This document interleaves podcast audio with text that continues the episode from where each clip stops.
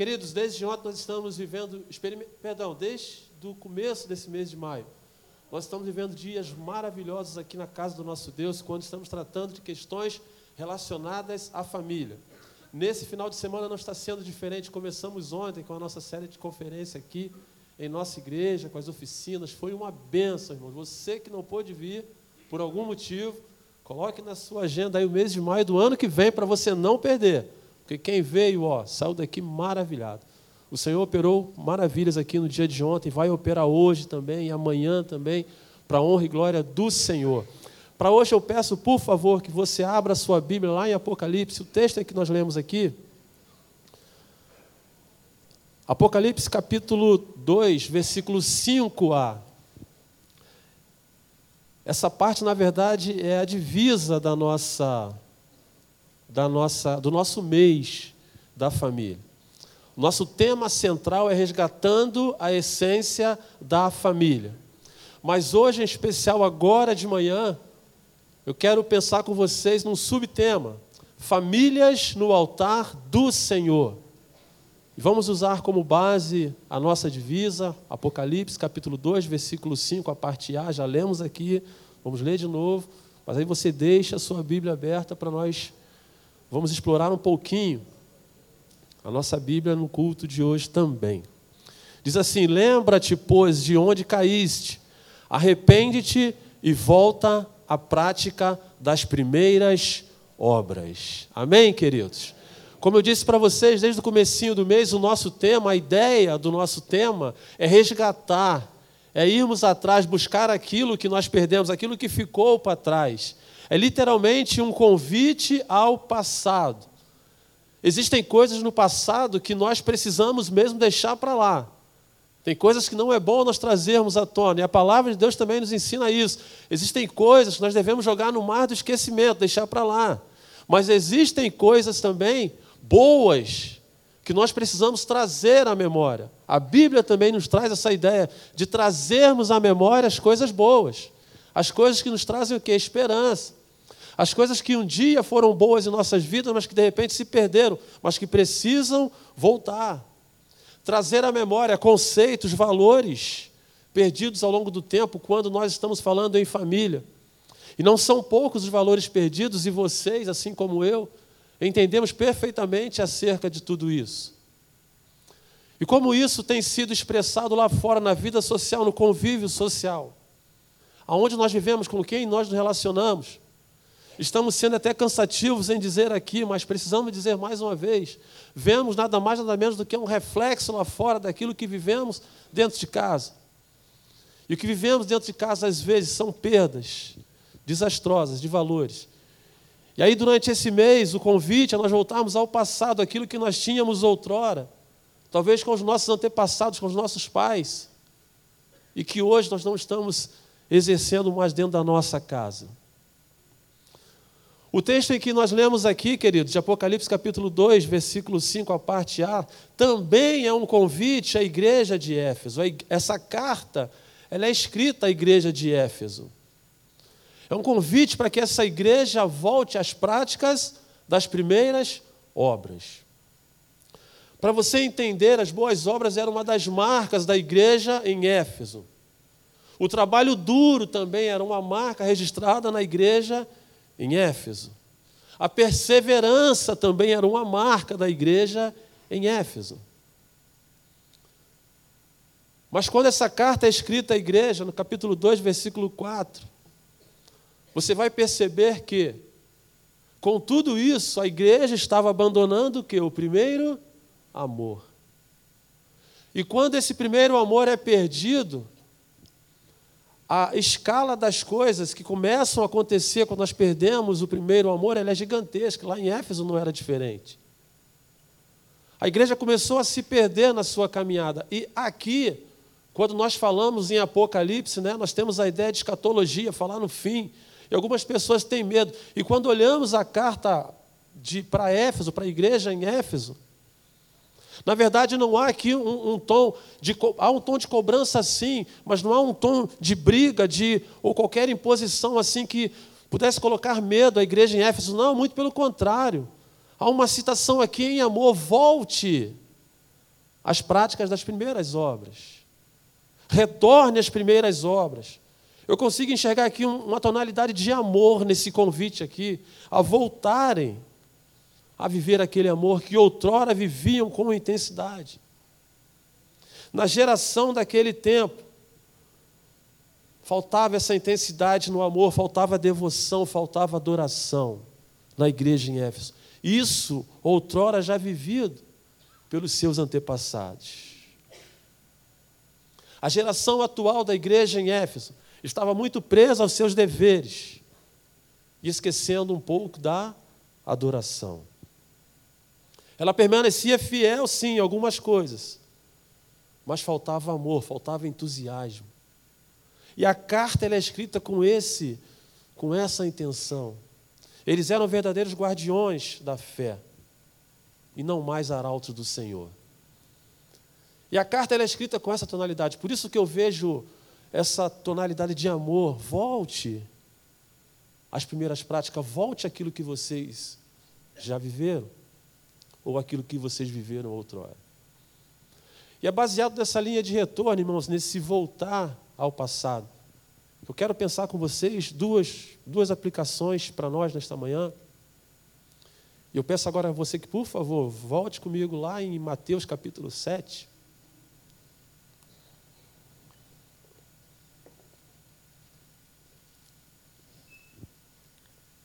E a primeira ideia que eu quero pensar com vocês nesta manhã é que famílias no altar do Senhor são famílias edificadas sobre a rocha. Mateus capítulo 7, versículo de 24 a 27.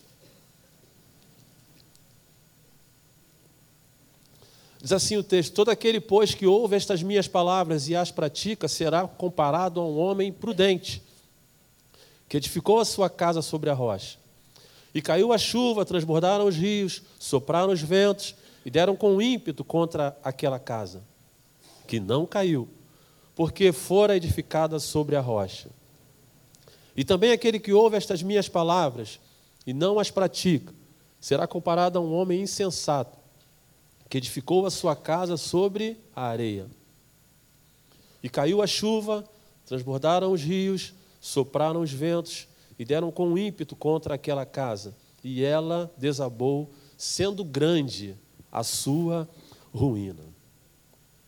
Famílias no altar do Senhor. Queridos, quando nós começamos a pensar nessa ideia de altar, e talvez para essa para a geração atual, para o tempo em que nós vivemos, algumas pessoas entendem como altar simplesmente esse espaço aqui, onde nós pastores subimos, pregamos, onde os levitas adoram ao Senhor, onde a coreografia é apresentada em nome do Senhor, para a honra e glória do Senhor. E às vezes nós limitamos o nosso pensamento em achar que altar é só isso daqui. Não deixa de ser. Aqui é um lugar santo, é a casa de Deus, e esse é um lugar santo também. O altar da casa do Senhor. Mas a ideia de altar, ela não fica só nisso daqui, ela vai muito além do que isso daqui. Quando nós pensamos acerca de altar, quando nós voltamos os nossos pensamentos para aquilo que de fato é altar. Altar não é só esse espaço físico e material aqui, não. Altar significa sacrifício. Altar significa local de entrega. Altar também significa local de consagração. Quando nós voltamos no passado na história, nós vamos entender perfeitamente que altar é local de holocausto aonde em cima eram depositados animais para o sacrifício, juntamente com o sumo sacerdote, eram prestados e apresentados a Deus diante do altar do Senhor. É essa a ideia de sacrifício, irmãos. E quando nós colocamos então a nossa casa, a nossa família no altar, nós estamos dizendo para Deus que nós queremos o que? Uma edificação, mas com isso nós estamos também sacrificando a nossa família colocando a nossa família diante do altar do Senhor, que estamos apresentando a nossa família a Ele como sacrifício agradável a Ele, dizendo a Ele: Senhor, eis aqui a minha família, Senhor, está aqui os meus filhos, Senhor, está aqui a minha casa. E sacrificar isso às vezes não é muito fácil, queridos. Mas é necessário que façamos para que isso suba como cheiro suave diante do altar do Senhor. E é o que o Senhor deseja de nós, das nossas vidas e nossas famílias. E até aqui parece que é fácil entender isso. Parece ser tranquilo compreender isso daqui. Entender e viver assim. Até porque nós entendemos que precisamos fazer assim. Mas quando também nós olhamos, irmãos, para o aspecto espiritual, parece ser fácil ter uma família no altar. Parece. Porque espiritualmente falando, isso é fácil. Espiritualmente falando, isso é fácil. Eu te explico. Como eu disse, estamos aqui vivendo esse mês de maio todo com os nossos pensamentos voltados para a família. Começamos o mês orando por nossas famílias. Dez dias de jejum e oração. Fomos alimentados espiritualmente, colocando diante do Senhor as nossas necessidades e apresentando a Ele o nosso louvor e a nossa adoração também nesses dias. Nesse mês de maio, nós temos 30 reflexões diárias do pastor Tadeu exemplos de famílias, de seres humanos mortais como eu e você. Exemplos bons e exemplos não tão bons assim, para que nós possamos aprender com os dois lados. 30. 30 ou 31? Eu não sei se mesmo. 30, 31, desculpa. 31 reflexões. Desculpa, pastor Tadeu. Estou tirando uma da, da conta dele ali. 31 reflexão para o nosso elevo, para o nosso crescimento que espiritual. Esse final de semana aqui em especial, de conferência voltada para a família. No dia de ontem nós tratamos aqui sobre a essência, o resgate da essência da adoração. E depois nos dividimos. As irmãs continuaram aqui e foi falado sobre o resgate da essência da feminilidade. Lá embaixo falamos sobre a essência da masculinidade. E depois falamos num todo da essência, o resgate é a essência da família. Mas a pergunta que fica, irmãos, é o depois de tudo isso. O que fazer com todo esse alimento espiritual? O que muda na minha vida? O que muda na minha família? O que muda na nossa casa? Espiritualmente falando, o que é que muda? Deus espera de nós, irmãos, a partir disso, Deus espera de nós ação.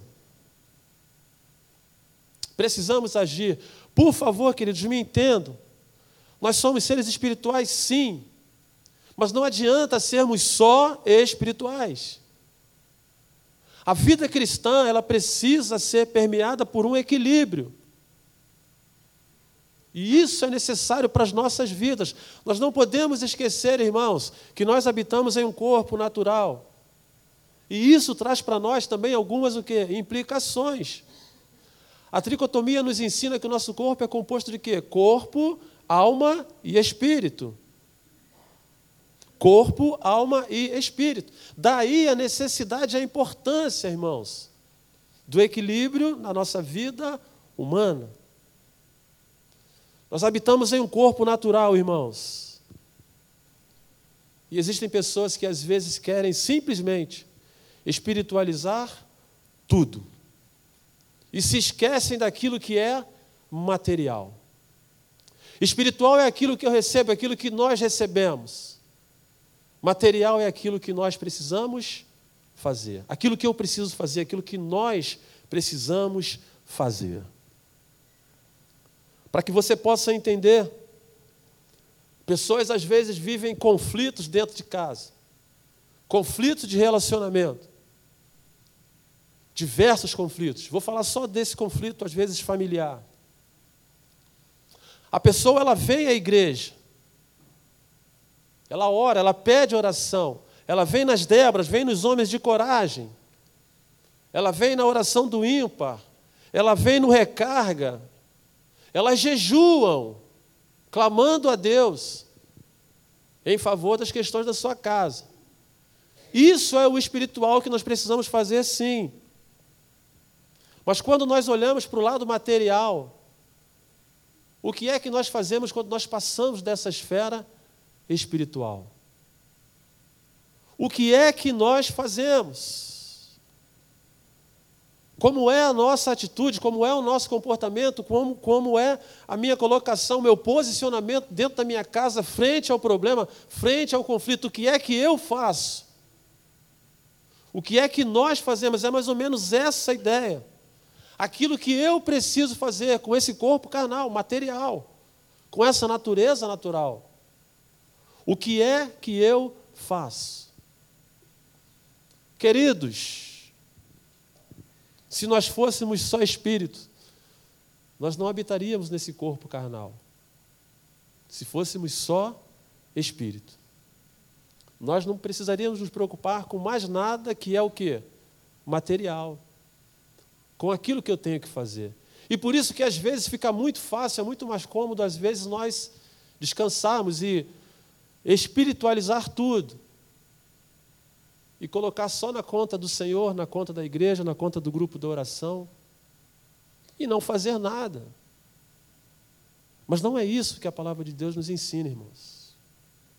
Somos seres espirituais, sim. A adoração a Deus, o serviço a Deus, se comunicar com Deus, tem que ser de forma espiritual, sim. Para ouvirmos a voz de Deus, temos que ser espirituais, sim. Mas para outras coisas, não. Existe o lado material que eu preciso fazer. Para pregar o Evangelho, para proclamar o Evangelho, para trabalhar questões, tratar questões dentro da minha casa, eu preciso fazer, eu preciso falar, eu preciso agir. É o meu corpo natural que precisa. Mas quando nós só espiritualizamos essas coisas, irmãos, nós não caminhamos, nós não andamos. Existem coisas que Deus tem que fazer, mas tem obrigações que nós precisamos ter. Existem responsabilidades que nós precisamos ter, queridos. Todos nós, sem exceção. Volto a dizer, quando deixamos na conta de Deus, fica super mais fácil. Mas o que é que nós precisamos fazer, irmãos? Existem responsabilidades que cabem a Deus, é verdade. Mas existem responsabilidades que cabem a nós, seres humanos. Se não fosse assim, queridos, Deus não precisaria de nós. Deus faria tudo. Deus faria tudo. Se não fosse assim, irmãos, o que seria dessa terra? O que seria dessa igreja se Deus fizesse tudo? Deus não levantaria pastores, ministros, professores. O próprio Deus viria aqui e pregaria para a igreja.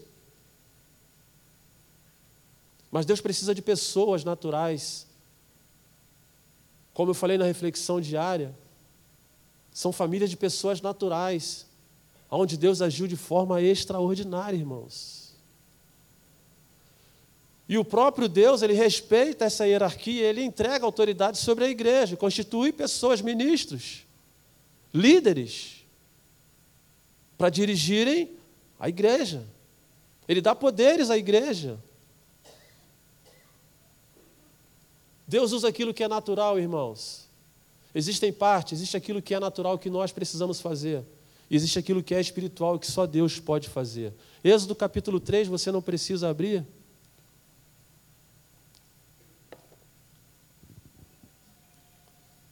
vai retratar quando Deus chama Moisés. Quando Deus chama Moisés, o que, que Moisés fazia, irmãos? O texto vai dizer que ele apacentava ovelhas do seu sogro. Estava lá no campo cuidando das ovelhas. E o texto vai mostrar para nós que Moisés era o que? Era um homem simples, uma pessoa comum, um homem natural, um ser natural. E dentro desse ser natural, ele começa a conversar com Deus, ele começa a colocar também as suas situações. Senhor, mas eu sou ruim de fala, eu não falo bem, Senhor. Quem sou eu? É a expressão que ele usa. Para ir falar com Faraó para libertar o povo. Ele começa então a olhar para as suas limitações. Mas o que ele não sabia, o que às vezes nós não sabemos, é que é dentro dessas nossas limitações que Deus quer agir. Mas Deus precisa ver em nós ação. Deus quer agir também, mas ele precisa ver em nós ação. Moisés começa colocando as suas condições. Quem sou eu, Senhor? E o Senhor então fala para Moisés: é nessa sua limitação, Moisés, que eu quero usar. Sou eu, o Senhor, quem vai fazer. Diga para Faraó que o eu sou o enviou. Sou eu que vou fazer, Moisés.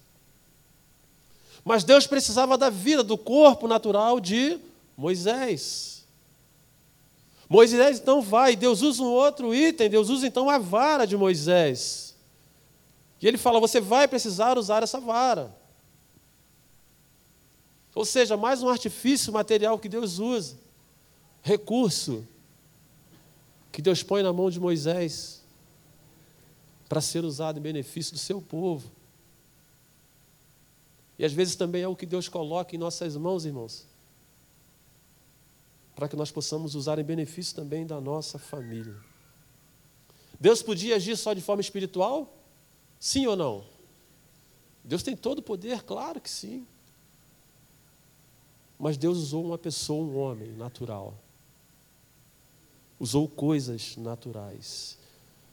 E Deus manifestou, irmãos, milagres através de coisas naturais, milagres extraordinários através de coisas naturais.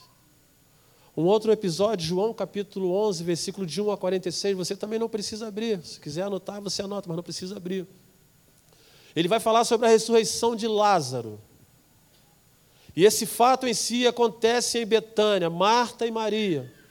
O seu irmão já havia morrido e mandam então avisar Jesus. Jesus demora a chegar. Quando ele chega, ele já está morto. Manda avisar quando ele ainda está doente. E agora, quando Jesus chega até a casa dos seus amigos, quais são as palavras que Jesus recebe assim que chega? Já é tarde.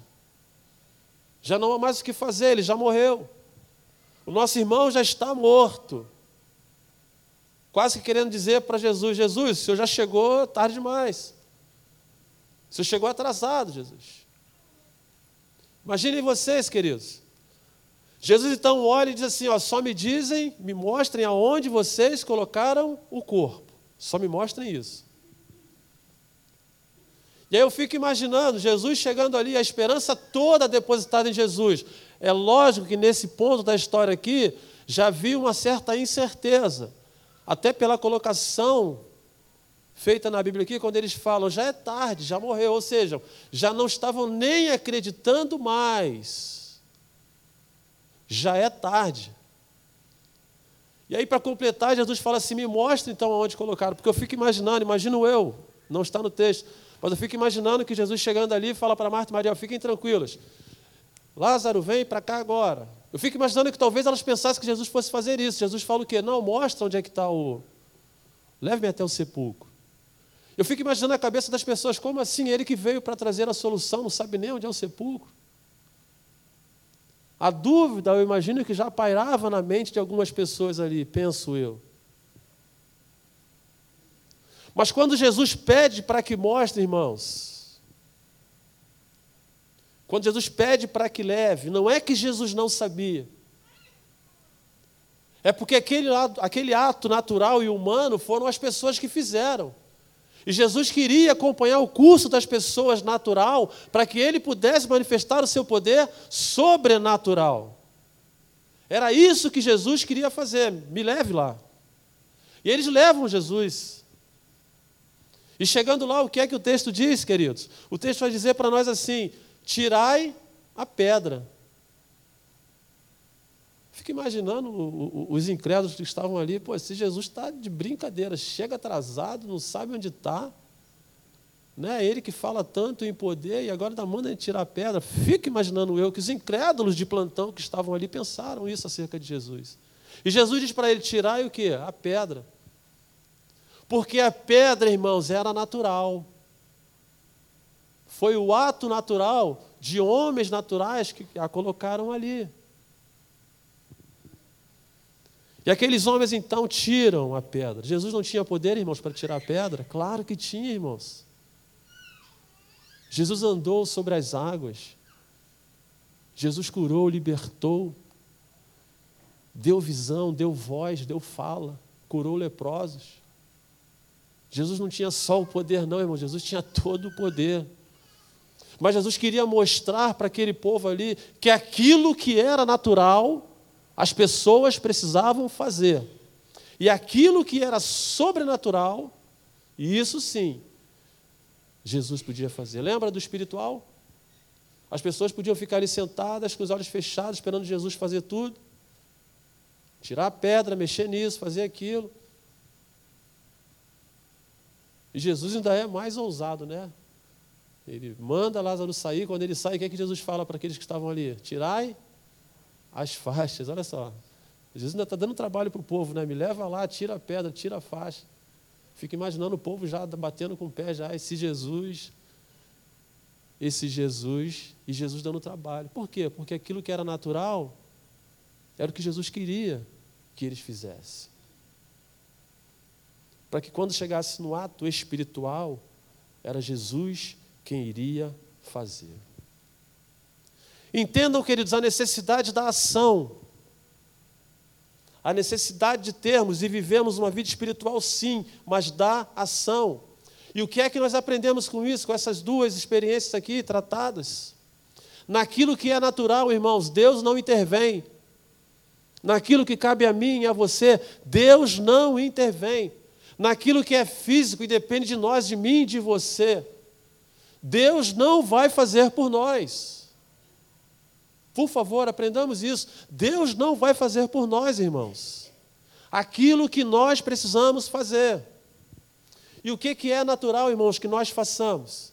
O que, que entendemos por natural? Natural é a gente acordar cedo, num domingo, um dia de culto, de louvor e adoração ao nosso Deus sair da nossa casa e vir para a igreja para ouvir a voz de Deus. Isso é natural. Isso eu preciso fazer.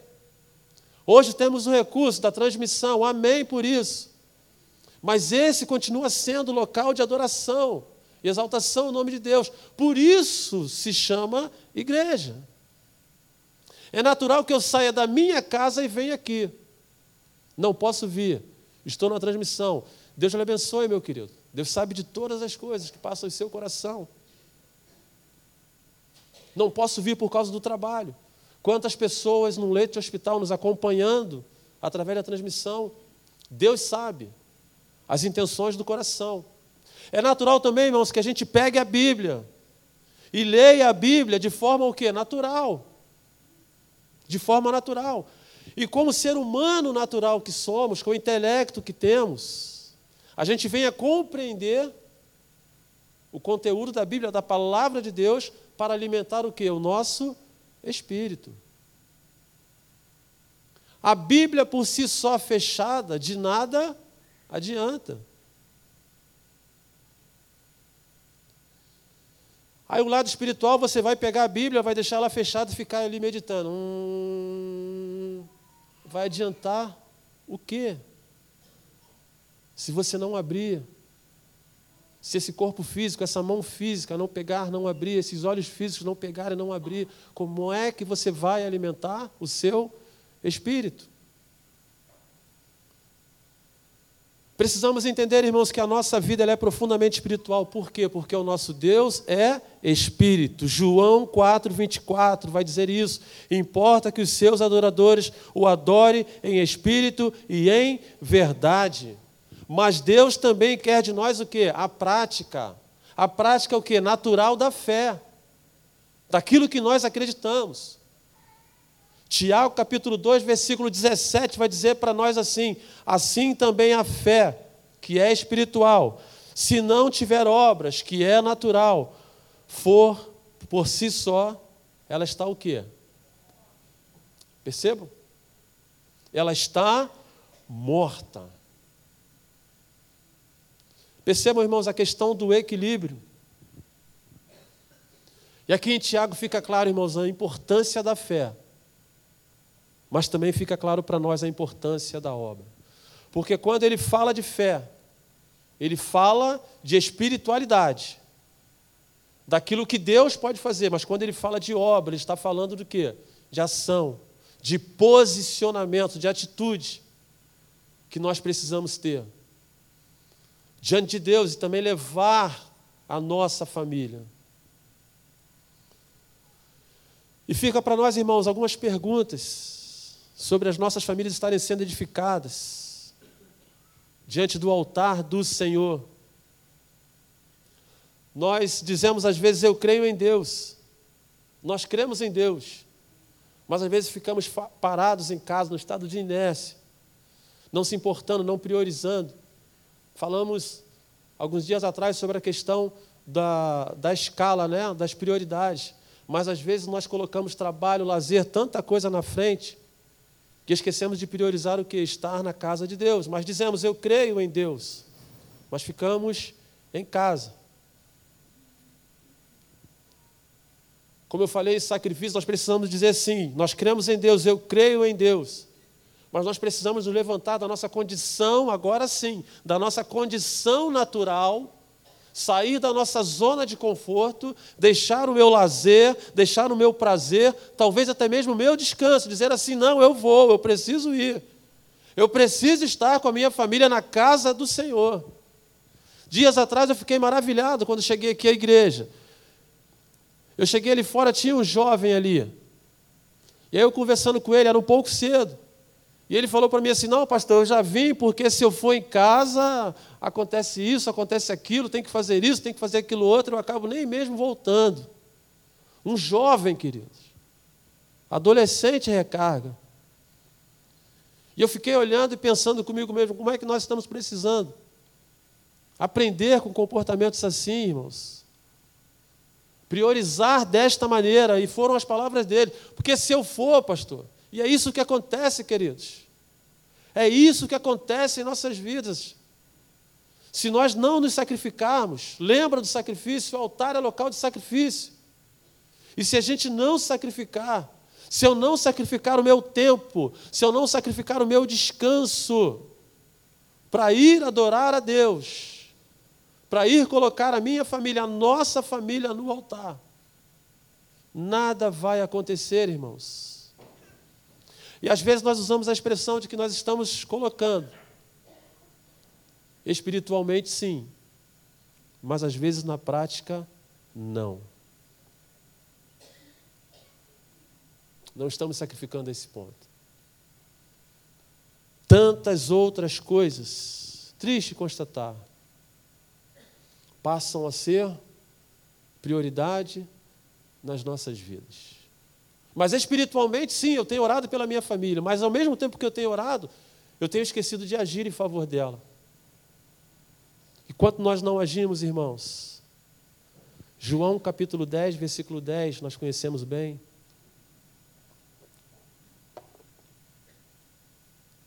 Vai dizer o seguinte: o ladrão vem somente para fazer o quê?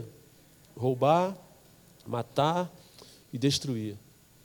E é o que Satanás tem feito, irmãos. Ou melhor, tem tentado fazer, porque já está repreendido em nome de Jesus.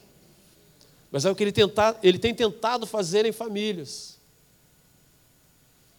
Ele quer roubar o seu tempo, minar o seu tempo. Ele quer matar a sua inspiração, o seu louvor, a sua adoração. Ele quer destruir o seu convívio familiar para que você não venha à casa do Senhor, para que você não sacrifique a sua família. E ele é tão sorrateiro, irmãos, que ele só coloca coisa boa diante de você, diante dos nossos olhos. Ele coloca o futebol. Ele coloca a final da Champions League, né? Ontem. É isso mesmo, Champions League? Falei certo? Falei, né? Ele coloca essas coisas nos nossos olhos. Ele coloca a viagem. Não que isso seja ruim, irmãos. Não que nós não devamos fazer isso, não. Por favor, me entenda. Eu, eu eu quero entender que vocês estão entendendo o que eu quero dizer.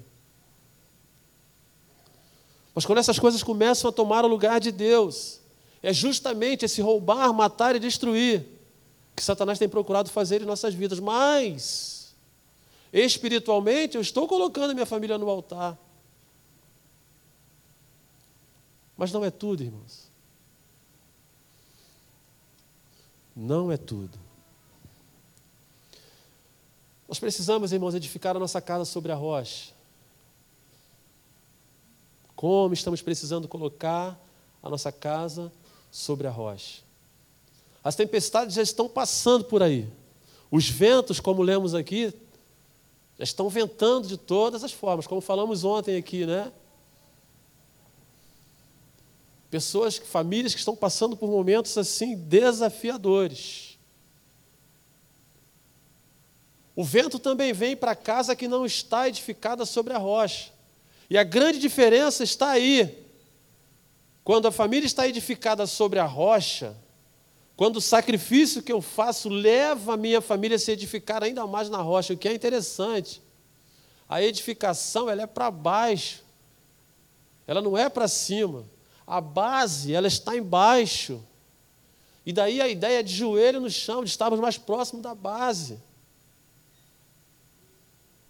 E não em cima. E cada vez mais, quando nós precisamos nos aprofundar, cavar mais, é um preço maior que nós temos que pagar. Cada casa tem um preço, irmãos. E o preço aqui não é preço financeiro, não, não é disso que eu estou falando, não. Você sabe a necessidade da sua casa. Você sabe o comportamento dos seus filhos. Você sabe a fase que seus filhos estão passando. Cada um sabe o preço que tem que pagar. Sabe o preço que tem que pagar. Mas estamos pagando, irmãos, estamos fazendo, estamos edificando a nossa casa sobre a rocha. Estamos colocando de fato de verdade a nossa casa no altar. Edificar a casa sobre a rocha, até um segundo ponto, mas vou dar uma inicialzinha para vocês, significa renunciar, pagar um preço, um preço maior, que às vezes nem todo mundo está disposto o quê? a pagar. Porque talvez quanto maior for a dificuldade que você tem em sua casa, muito mais ainda vai ser o seu investimento para edificá-la. Muito mais tempo em oração você vai precisar gastar. Muito mais na casa do Senhor você vai precisar estar. Muito mais próximo de Deus você vai precisar estar. Muito mais tempo, muito mais trabalho. Porque se não for assim, irmãos, a nossa casa nada mais vai ser do que um sepulcro caiado. Deixa eu dizer uma coisa para vocês: quando as pessoas vão, vão fazer um condomínio ou algo assim, é muito comum eles colocarem, fazerem primeiro tipo uma maquete, né? agora não mais maquete, antigamente era maquete pequenininha, mas agora não, agora eles fazem ali, fazem a casa às vezes no padrão, para que você possa entrar e ver como é que vai ficar, idealizar onde é que você vai colocar as coisas onde coloca o quadro, como é que é o banheiro, como é que é assim. Literalmente uma casa, quando você olha. Mas quando você. Ali nada mais é do que um stand de venda. Aquele protótipo ali, ele está ali só para mostrar. E é muito bonito às vezes.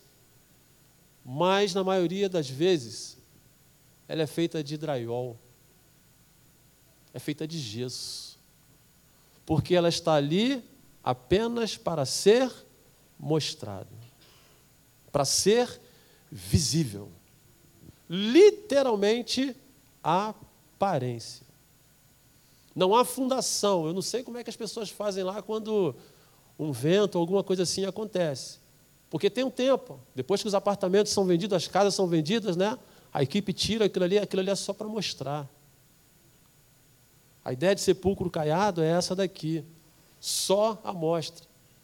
Não suporta tempestade, quanto menos o dia mal. Quanto menos o dia mal. Ela não tem estrutura. Essas casas elas não têm o que? Alicerce, elas não têm coluna. Elas não têm literalmente nada. Somente aparência. E o que é triste, irmãos, é que tem família que, na sua concepção de só se prender naquilo que é espiritual, até acham que as suas casas também estão sendo edificadas. Mas às vezes são casas que estão desta maneira. E o que é pior, queridos, famílias que às vezes estão preocupadas apenas com o quê? Com a aparência. Com aquilo que as pessoas podem ver acerca da minha família. Com aquilo que eu posto, a foto que eu coloco. Queridos, foto não mostra nada. Foto não quer dizer, para mim, não quer dizer literalmente nada. E é onde às vezes a gente se engana, irmãos. E às vezes a gente está mais preocupado em mostrar para os outros. E às vezes dentro de casa uma verdadeira ruína. Casamentos arruinados, mas na foto está a coisa mais linda para mostrar as pessoas, sepulcros caiados. E por quê? Porque são famílias que não estão edificadas sobre a rocha. São famílias que não têm alicerces. São famílias que não, não se sacrificaram, não pagaram o preço, não quiseram pagar o preço. Mas a aparência, ó, oh, tá beleza, tá assim, pô, que bacana, que legal. Aparência, irmãos. Às vezes, quando sai de dentro do templo, dentro do carro, já fecha a cara ali um para o outro, pum, e vai, vai bicudo até em casa e tá, tá, tá. É porque é a vida. Mas na igreja, né? Quase, quase levita, né? Falta só uma auréola, às vezes, assim, no, na nuca, né? E a gente olha, eu olho, nós olhamos. E parece que está tudo bem, na verdade não está. Famílias que estão praticamente perdidas, arruinadas. E é isso que Satanás vem fazer, irmãos: roubar, matar e destruir. Mas para que isso não aconteça, irmão, nós precisamos investir no fundamento. O que é o fundamento? Hebreus 11, capítulo 1. A fé. É o firme fundamento. E por que a fé? Porque eu não posso ver, mas eu sei que ela existe. Eu sei que ela existe. O fundamento, ele existe. Eu creio, eu não vejo, eu creio. Eu creio que o meu joelho no chão há de edificar a minha casa, há de edificar a minha família. Eu não vejo, mas eu creio. Eu oro, eu clamo, eu peço ao Senhor por isso. Alicerce firme, irmãos. Jesus é essa estrutura. Jesus é essa base que a minha família precisa estar, que as nossas famílias precisam estar. E aí eu volto no versículo básico da nossa do nosso mês da família. Lembra de onde você caiu? Talvez o processo que nós que algumas famílias estejam vivendo hoje. Você recorde aí onde é que isso começou. Lembra de quando a sua família começou a se afastar do altar do Senhor? Lembra quando a edificação da sua casa começou a ruir? Esse é um convite ao passado, a voltar. E o que é melhor de tudo, irmãos, o Senhor hoje, Ele nos dá a oportunidade de repararmos aquilo que está arruinado, aquilo que está com ruptura, aquilo que está rachado. O Senhor nos dá hoje a oportunidade de restaurarmos. Existem edificações, irmãos. Leva um tempinho, mas elas acabam acontecendo a ruptura. Na semana passada mostrou um documentário aqui no Rio de Janeiro, de uma comunidade, em que a construção muito bonita, por sinal, chega, desculpa a expressão, mas chega a dar pena quando as máquinas lá estavam derrubando aquela construção bonita demais mas por conta de irregularidades, que não vem ao nosso caso fazer julgamento, não estamos aqui para isso, não é essa a ideia. Mas uma estrutura bonita. Mas as pessoas contando começaram a falar, dentro por dentro, então a coisa linda, tudo bem preparado, bem trabalhado, mas aos pouquinhos, aquele edifício ele começou a ceder. Aí a, a, a menina dando a entrevista, ela falou que era só um rachadinho pequenininho. Aí que foi aumentando, aumentando, aumentando, aumentando, ao ponto do, do prédio já ficar até meio que parecido com a Torre de Pisa, né? já até meio tombado, e levando risco para a vida das pessoas. Naquele caso ali, literalmente, já não tinha mais o que fazer. E aquilo que era bonito agora precisa ser o quê? Derrubado. Mas talvez tenhamos famílias aqui que ainda estejam na fissura. E hoje é dia, irmãos, de restauração. Hoje é dia de conserto. Hoje é dia de edificação. Hoje é dia, esta manhã é dia. Esse mês de maio é dia de você voltar seu pensamento. Você sabe.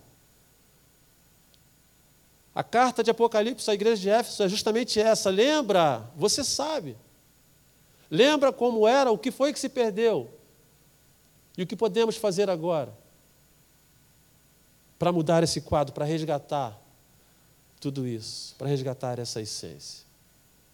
Você sabe, eu sei também. Precisamos edificar, irmãos, a nossa casa, a nossa vida, a nossa família. Precisamos apresentar diante do altar do Senhor para que juntos nós possamos voltar à essência. Não perdermos a fé jamais, mas também e, sobretudo, termos atitude, ações, compromissos, papéis. É o que nós precisamos. Amém, queridos? Segundo ponto, rapidamente.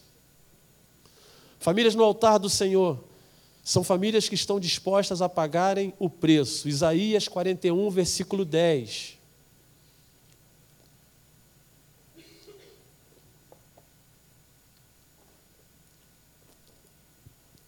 O texto começa dizendo assim: Não temas, porque eu sou contigo. Não te assombres, porque eu sou teu Deus. Eu te fortaleço e te ajudo, te sustento com a minha destra fiel, com a minha mão direita, a mão do amor, o lado do amor.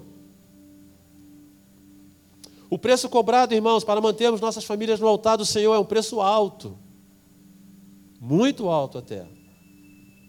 Mas eu separei só duas, duas questões rapidamente para nós pensarmos aqui. O primeiro preço que nós temos que pagar, às vezes, para termos a nossa família no altar é a renúncia. Renunciar eu sei que não é muito fácil. Renunciar ao nosso próprio eu, aquilo que eu tenho, aquilo que eu penso ter, aquilo que eu penso ser. Renunciar a tudo isso, reconhecer o Senhor como o Senhor da minha vida.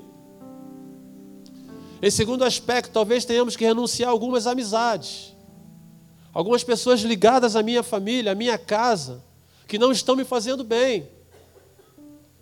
Mas às vezes parece que nós nos fazemos dependentes dessas amizades, desses relacionamentos. E aí, aqui em Isaías, o, o, a palavra de Deus nos diz: não temas, não tenha medo de perder essa amizade. Não tenha medo de se afastar dessas pessoas.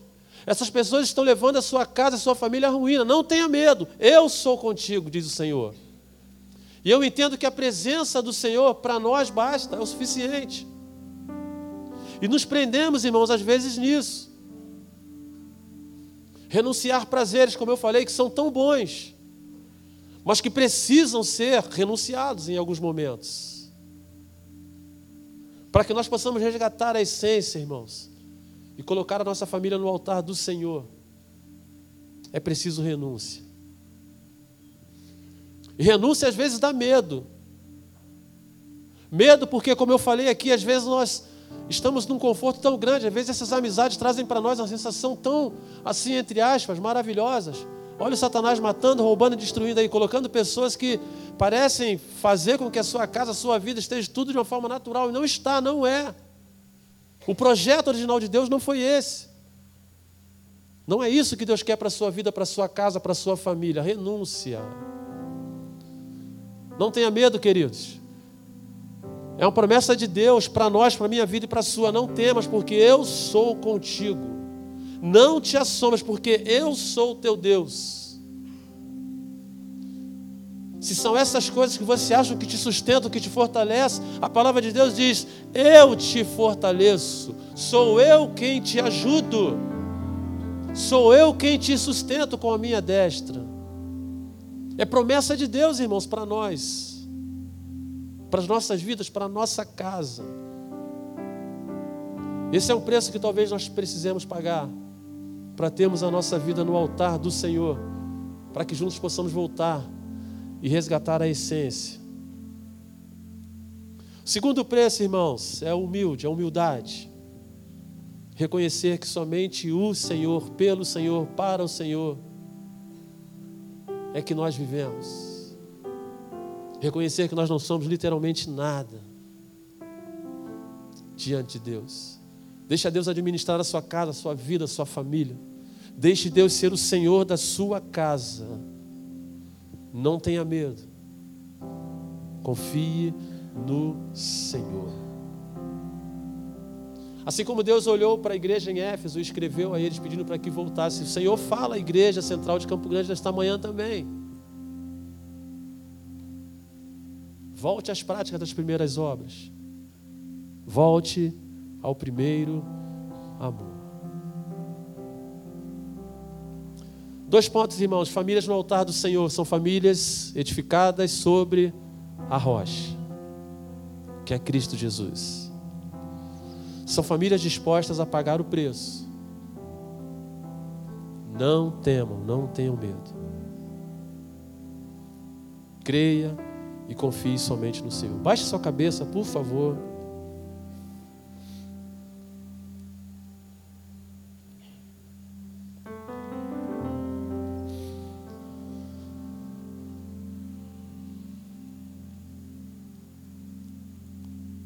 Eu não sei o que é que você tem que sacrificar. Eu não sei o que é que você tem que fazer.